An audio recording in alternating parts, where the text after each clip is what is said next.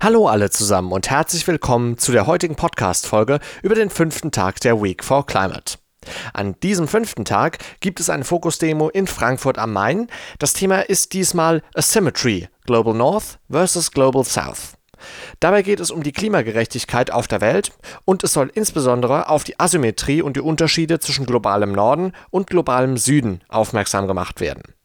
Denn zum Beispiel sind viele Industrieländer im Norden viel stärker für den Klimawandel verantwortlich, während der Süden stark von den Folgen betroffen ist und gleichzeitig weniger dafür kann. Beispiele hierfür sind zum Beispiel Dürren, Ernteausfälle oder Überschwemmungen. Darum gibt es an diesem Tag auch gleichzeitig Demonstrationen in Afrika, denn dort sind die Folgen des Klimawandels jetzt schon sehr deutlich zu spüren. Emil von der Organisation aus Frankfurt wird uns nun ein bisschen genauer erzählen, wie der Tag abläuft und was geplant ist.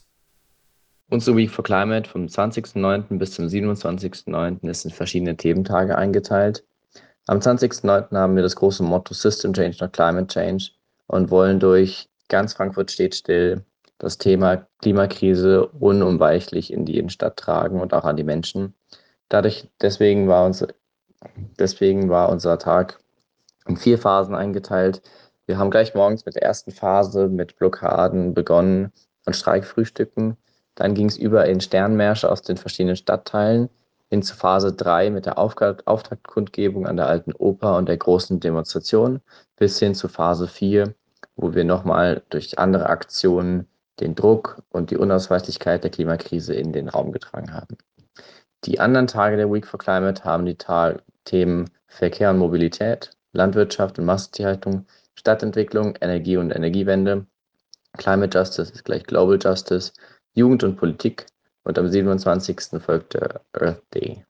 Ähm, zu diesen Themen haben wir jeden Tag verschiedene Aktionen, ähm, Programmpunkte, Skillsharings und Vorträge mit verschiedenen Gruppierungen, da wir in Frankfurt in einem riesengroßen Bündnis mit Gewerkschaften, Parteien, Gruppierungen, Wissenschaft und anderen Akteuren zusammenarbeiten, um diese Woche möglich zu machen. Zusätzlich haben wir ein Camp aufgebaut am nördlichen Mainufer, wo jeden Tag Dinge stattfinden, wo man sich sammeln kann, treffen kann, sich austauschen kann und unsere Programmpunkte stattfinden. Das klingt auf jeden Fall nach einem richtig tollen Tag. Und was genau macht diese Demo so besonders? Unsere Demo ist dieses Mal ganz besonders, weil wir sie in vier Phasen eingeteilt haben und weil wir auch Aktionen geplant haben, die diesmal weitergehen als die reine Demonstration. Wir müssen den Druck erhöhen und wir müssen zeigen, dass die Klimakrise unausweichlich ist und dass wir uns auch nicht mundtot machen lassen durch halbherzige Klimapakete, die letztendlich nichts bringen. Deswegen haben wir auch Aktionen angesetzt. Zusätzlich ist diese Demo extrem besonders für uns, weil sie größer ist und war als jemals eine Demo zuvor. Wir hatten in Frankfurt 40.000 Menschen und wir haben die Stadt gerockt. Und was ist der Bezug zu der Stadt, beziehungsweise warum findet es gerade in Frankfurt am Main statt? Frankfurt am Main hat einen extrem großen Bezug zu dem Thema. Als international bekannte Bankenstadt sind wir natürlich vor allem, was den globalen Norden und den globalen Süden angeht, ein extrem großer Player. Wir haben den Frankfurter Flughafen und noch viele andere Dinge, die dazu beitragen, zur Klimakrise beitragen. Deswegen ist Frankfurt ein zentraler Punkt und auch ähm, Standort für die Fokus-Demo am Mittwoch für den Tag globaler Süden versus globaler Norden. Also ein ziemlich passender Ort. Und was genau erhoffst du dir von der Week for Climate so insgesamt? Wir erhoffen uns von all den verschiedenen Themen, dass wir sie nochmal explizit und detailliert an die Menschen bringen können, um zu zeigen, dass die Klimakrise nur in einem Kompaktpaket lösbar ist. Man kann sich nicht nur ein auf, auf einen Sektor konzentrieren, wie zum Beispiel den Verkehrs- oder Mobilitätssektor, sondern nur alle gemeinsam müssen verändert werden. Und nur dann ist es möglich, die Klimakrise noch einzudämmen. Deswegen steht das alles bei uns groß unter dem Motto System Change, not Climate Change.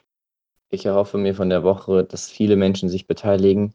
Jetzt am Freitag haben sich in Frankfurt 40.000 Menschen beteiligt, was unglaublich ist. Aber gerade weil das Klimapaket des, des äh, Kleberkabinetts unglaublich schlecht geworden ist und in keinster Weise notwend der Notwendigkeit von Lösungen entspricht, müssen wir weitermachen und das Thema weiter an die Menschen bringen und auch weiter Druck ausüben. Deswegen ist die Week for Climate der perfekte Zeitpunkt, um sich auch noch mehr inhaltlich damit auseinanderzusetzen, um nochmal zu zeigen, in was für einer schrecklichen Lage wir uns im Moment befinden.